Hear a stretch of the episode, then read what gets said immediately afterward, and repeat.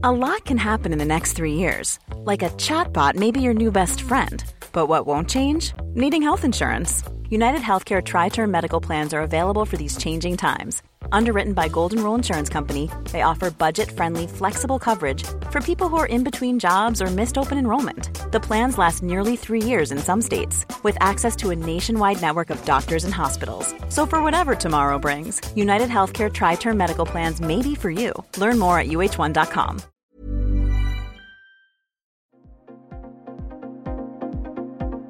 Ils sont au cœur de l'actualité ou la décrypte. Prenez des nouvelles de la France et du monde avec Fil Rouge, un podcast du Dauphiné Libéré.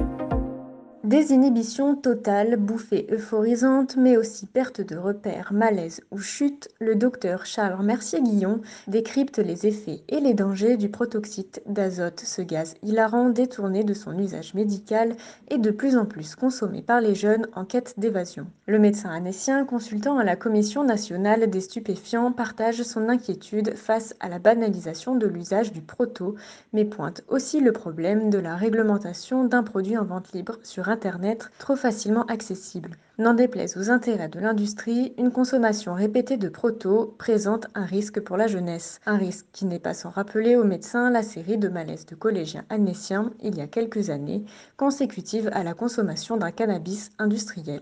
Un reportage de Vincent Bouvet-Gerbetaz. C'est au départ un gaz médical, vous savez que c'est un gaz anesthésique qui permet de faire des réductions de fractures, des anesthésies très courtes et, les anesthésistes avaient remarqué depuis longtemps que le protoxyde d'azote, non seulement il endormait un moment, mais qui rendait les gens plutôt détendus, cool, voire euphoriques. Cet effet a été recherché. Il y a beaucoup de produits anesthésiques, euh, comme la kétamine, euh, qui sont euh, détournés de leur usage pour des, usages de drogue, quoi. Et le protoxyde d'azote, ben, la différence, c'est que c'est pas un produit qui agit chimiquement par ingestion ou, ou injection, mais il agit par respiration, mais c'est aussi toxique. Avec des risques, euh, comme tout euh, gaz anesthésiant, il peut y avoir des malaises, il peut y avoir des problèmes. On a des jeunes, par exemple, le problème des jeunes, il y a une minorité, mais qui ont une malformation cardiaque, par exemple. Et il peut y avoir des risques.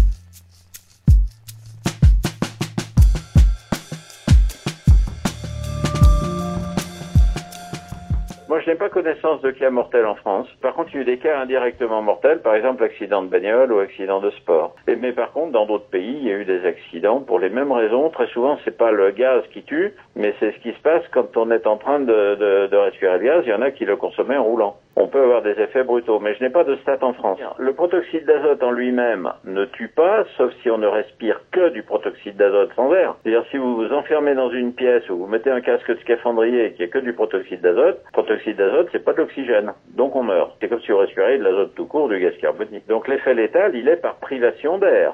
Mais si c'est de la respiration alors qu'on respire à côté de l'air en même temps, euh, comme les sprays ou les bombes, euh, là il n'y a pas de risque létal en soi, sauf sur malformation cardiaque, terrain risque.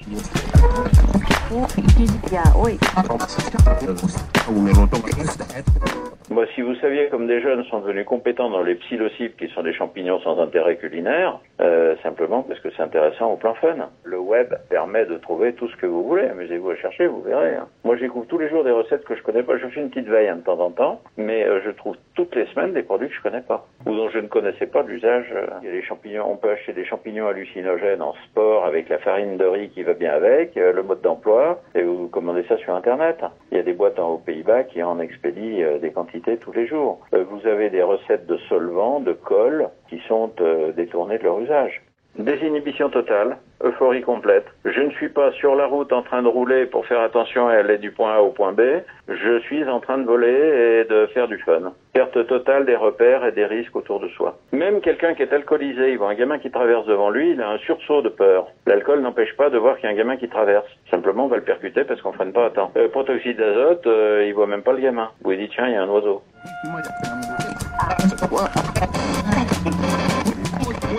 Il y a une inquiétude parce que l'usage se banalise et puis il y a des histoires de réglementation. On se heurte beaucoup au ministère de l'Industrie. Moi été à la commission des SUP pendant 8 ans. Un des problèmes c'est que comme les solvants, vous savez les solvants euh, qu'on renifle ou les colle, euh, ce sont des produits qui ne sont pas sur la liste des produits stupéfiants. Ils dépendent du ministère de l'Industrie et l'industrie défend mordicus tous les produits qui se vendent.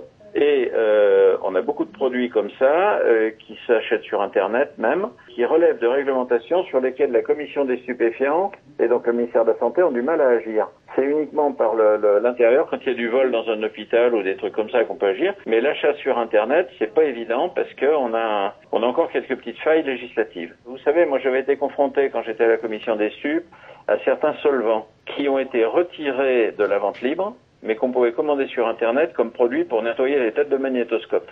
Et le ministère de l'Industrie avait donné son feu vert. Le ministère de l'Industrie nous bloque souvent des produits euh, qui peuvent être dangereux, mais en disant on peut pas bloquer l'industrie à cause de ça. Ce qui est pas faux, hein. Ce qui est pas faux. Euh, euh l'éther, euh, l'éther, ça sert à des tas de trucs, quoi. Mais vous avez compris que le ministère de l'Industrie voit l'industrie en premier lieu et la protection des, des, usages détournés en deuxième lieu, en disant vous avez qu'à contrôler la vente. Le protoxyde d'azote est un gaz anesthésique. C'est un produit majeur d'anesthésie. Moi, j'ai utilisé des dizaines de fois en réduction de luxation d'épaule, de, de petites fractures, de petites luxations. Le produit ne sert pas que au récréatif.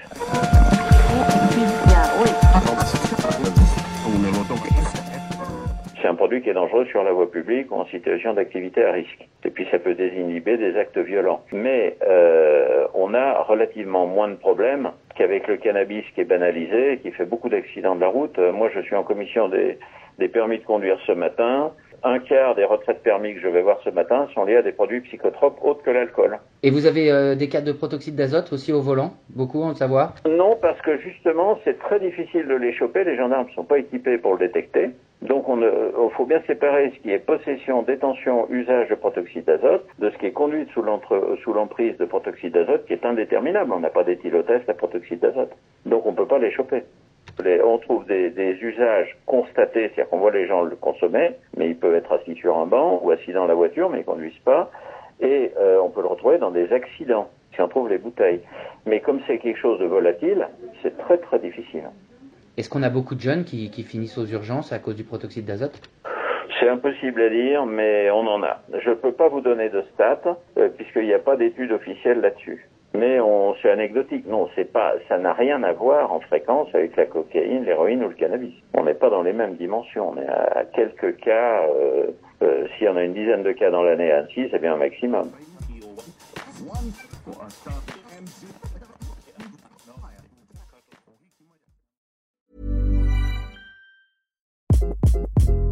Hi, this is Craig Robinson from Ways to Win. And support for this podcast comes from Invesco QQQ. The future isn't scary. Not realizing its potential, however, could be. Just like on the recruiting trail, I've seen potential come in many forms as a coach. Learn more at Invesco.com slash QQQ. Let's rethink possibility. Invesco Distributors, Inc.